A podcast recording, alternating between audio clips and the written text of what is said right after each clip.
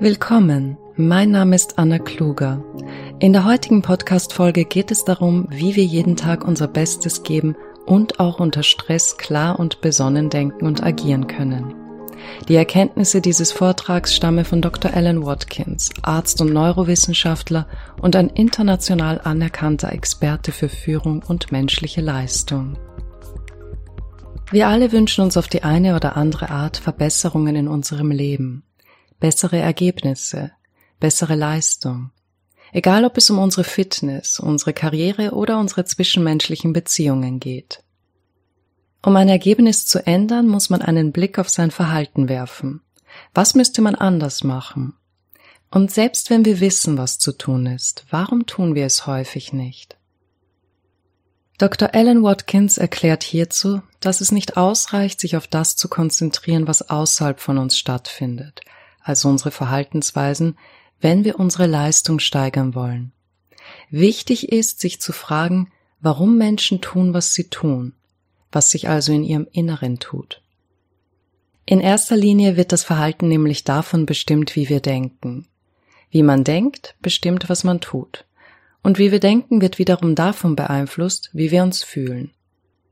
Denken und Fühlen beeinflussen sich gegenseitig, denn auch unsere Gedanken haben Einfluss auf unsere Stimmung. Aber wir wissen, dass bloße Worte wie Ach, mach dir keine Sorgen nichts daran ändern, dass wir uns unwohl fühlen. Denn es gibt noch etwas Grundlegenderes, wie Dr. Watkins betont, das unsere Gefühle steuert. Und zwar unsere, wie er es nennt, rohe Emotion.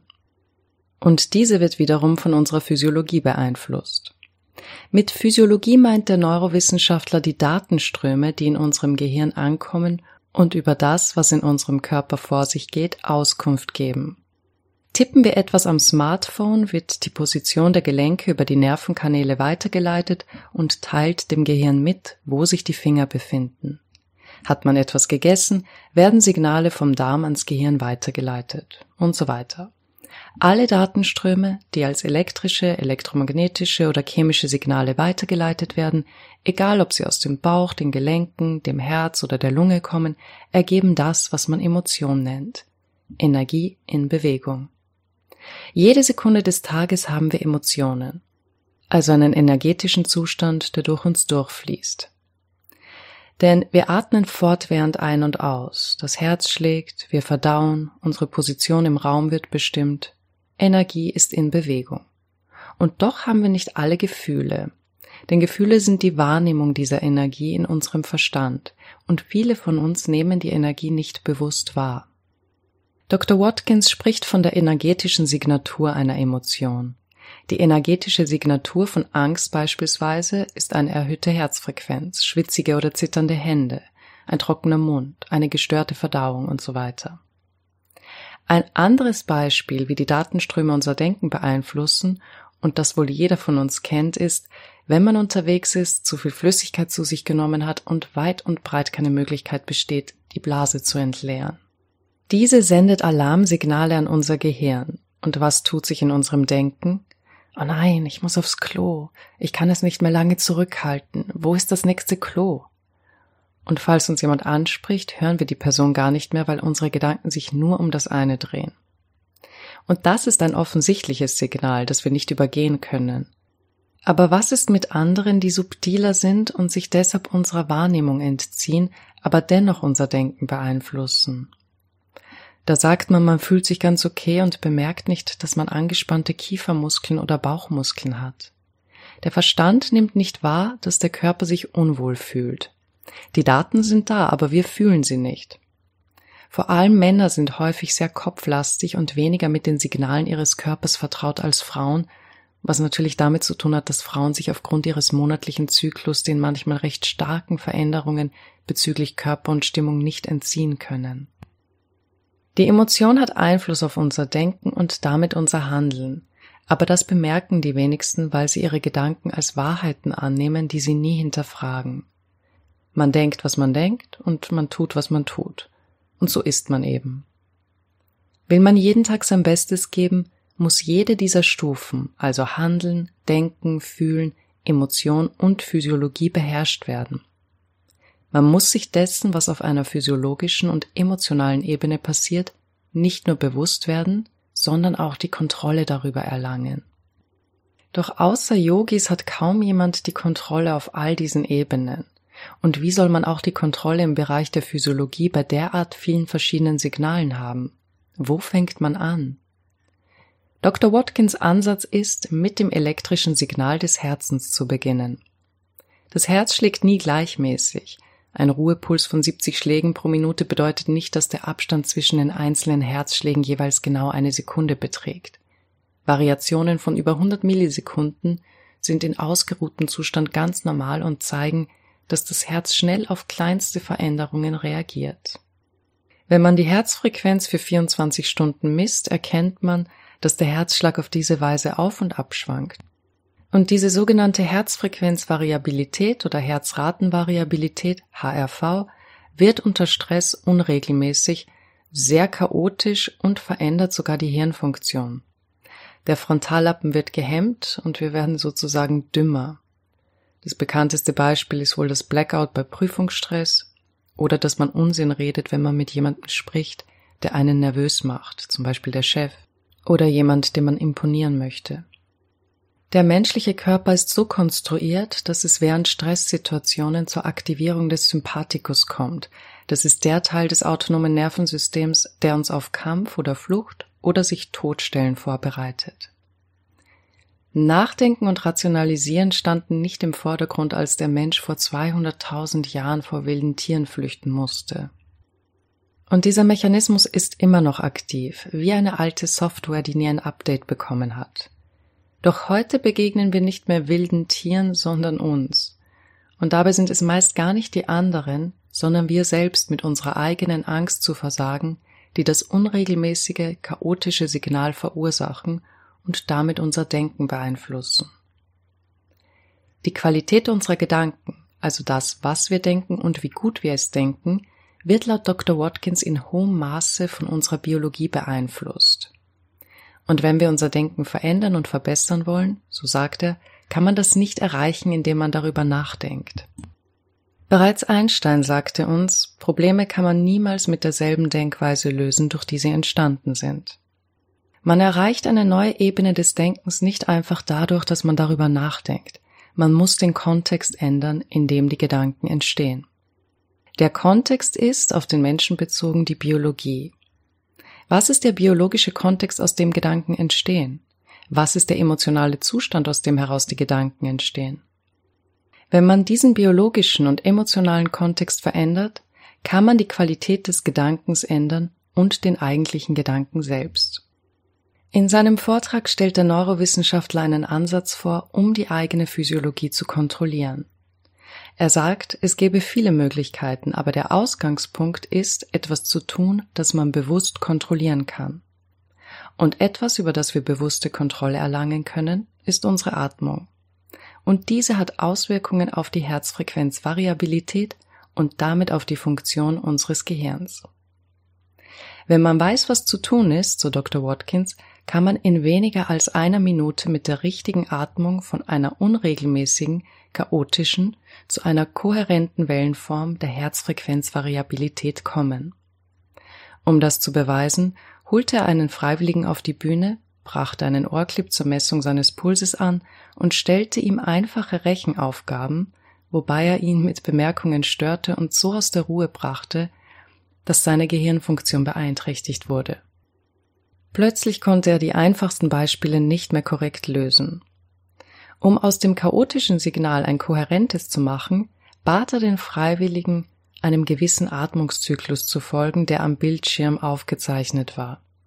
Vier Sekunden einatmen und sechs Sekunden ausatmen. Diesem Rhythmus sollte er folgen.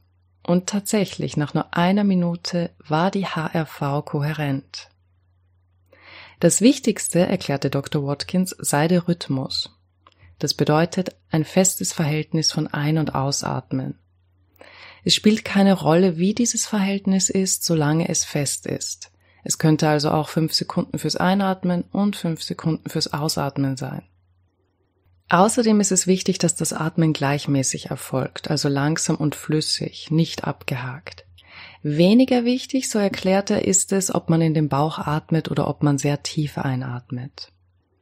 Rhythmisches und gleichmäßiges Atmen ist ausschlaggebend, um von einem chaotischen zu einem kohärenten Signal zu gelangen. Auch wenn die durchschnittliche Herzfrequenz ungefähr gleich bleibt, so ändert sich das Muster der Herzfrequenzvariabilität. Und unser Gehirn arbeitet wieder besser. Und wenn das Gehirn besser arbeitet, ist man aufmerksamer, einfühlsamer. Man kann klarer denken und man kann verstehen, wie man Probleme löst. Außerdem empfiehlt Dr. Watkins, sich beim Atmen auf den Herzbereich zu fokussieren, weil das Herz die primäre Kraftquelle ist. Es erzeugt mehr elektrische Energie als das Gehirn, obwohl sich im Herz weniger Nervenzellen befinden. Wenn wir unsere Aufmerksamkeit dorthin legen, nehmen wir zudem den Fokus von dem Lärm in unserem Kopf. Und weil wir unsere positiven Emotionen dort erfahren, bringen wir uns in einen positiven Zustand. Im letzten Teil des Vortrags erklärt Dr. Watkins, dass nicht so sehr die Aktivierung des Sympathikus oder des Parasympathikus entscheidend ist, ob wir eine gute Leistung bringen. Bestimmt hast du auch Aussagen gehört wie es ist gut vor einer Prüfung ein wenig nervös oder aufgeregt zu sein, um ein besseres Ergebnis zu erzielen. Watkins meint, es kommt nicht so sehr auf die Ausschüttung von Adrenalin an, sondern darauf, ob man sich in einem negativen emotionalen Zustand befindet. Der Sympathikus wird schließlich auch bei negativen Zuständen wie Angst, Wut oder Frustration aktiviert. Positive Zustände wären andererseits Begeisterung, Entschlossenheit, Konzentration. Beide Male liegt die Herzfrequenz bei 120, aber einmal unregelmäßig und einmal kohärent. Das eine wird die Leistung beeinträchtigen, wir erinnern uns an das Blackout, das andere wird die Leistung steigern. Begeisterung wird unsere Leistung definitiv steigern, egal in welchem Bereich. Wenn man sich für etwas begeistert, ist man besser darin, weil man aufmerksamer, wacher und motivierter ist. Und auch ein entspannter Zustand ist nicht immer ideal, um seine Leistung zu verbessern, denn man kann entspannt und negativ sein. Dazu zählen Apathie, Langeweile, Abgeklärtheit, Gleichgültigkeit. Die Herzfrequenz ist im Durchschnitt 50, aber unregelmäßig. Positive Entspannung kennen wir als Zufriedenheit, Neugierde, Gleichmut. Und auch hier ist die Herzfrequenz 50, aber kohärent. Es ist also nicht wirklich wichtig, ob die Herzfrequenz 50 oder 120 beträgt, sondern ob die Herzfrequenzvariabilität kohärent oder unregelmäßig ist. Die Kohärenz kennzeichnet übrigens auch den Zustand, den Künstler oder Sportler als im Fluss bezeichnen. Im Alltag beobachten wir übrigens eher eine Tendenz zu den negativen Emotionen. Man jammert, ärgert sich, sucht nach Problemen und wehe dem, man hört jemanden freudig übers Leben sprechen. Sofort wird er als realitätsfremd bezeichnet und heutzutage spricht man auch gerne von Toxic Positivity. Es ist wichtig, ehrlich mit sich zu sein, doch es ist auch wichtig, unterscheiden zu können, was wahr ist und was nicht. Eine Situation ist in Wahrheit weder positiv noch negativ. Sie ist. Wir geben ihr Bedeutung, indem wir sie durch unseren Wahrnehmungsfilter beobachten. Das sollte man vor Augen behalten, wenn man Umstände bewertet. Aber genauso wichtig ist es meiner Ansicht nach, seine eigenen Gefühle ehrlich zu beobachten und sich eingestehen zu können, dass man etwas Negatives empfindet, wenn man es tut. Und dann mit einer liebevollen Neugier herauszufinden, woher diese Gefühle kommen, woran man glaubt, welche Vorstellungen man hat, die dazu führen, dass man so empfindet. Und wie man diese ändern könnte, um sich besser zu fühlen. Aber das ist wieder ein anderes Thema, zu dem ich bereits einige Podcasts und Videos aufgenommen habe. Am Ende seines Vortrags sagt Dr. Watkins, dass wir mit der rhythmischen und gleichmäßigen Atmung zumindest einen neutralen Zustand erreichen können, wenn wir die Tendenz zur negativen Seite der emotionalen Zustände haben. Jeder, der Praktiken wie Yoga, Meditation oder Breathwork in seinem Alltag integriert hat, wird über die positiven Effekte, die das auf unser Leben hat, Bescheid wissen. Aber auch Apps, die einen ans kohärente Atmen erinnern und dabei begleiten, sind eine Möglichkeit, es in den Alltag zu integrieren und Körper, Geist und Verstand wieder zusammenzubringen. Denn Harmonie in uns bringt auch Harmonie um uns. Das war die heutige Podcast-Folge. Ich hoffe sehr, dass sie dir helfen wird, mehr Bewusstheit und Vertrauen in den Prozess zu entwickeln. Wenn dich dieses Thema interessiert, besuche meine Website annakluger.com, auf der du mehr zu meinen Angeboten, Büchern und kostenlosen Inhalten erfährst. Ich würde mich freuen, dich bei der nächsten Folge begrüßen zu dürfen. Bis dahin, alles Liebe und viel Erfolg bei deinen Vorhaben.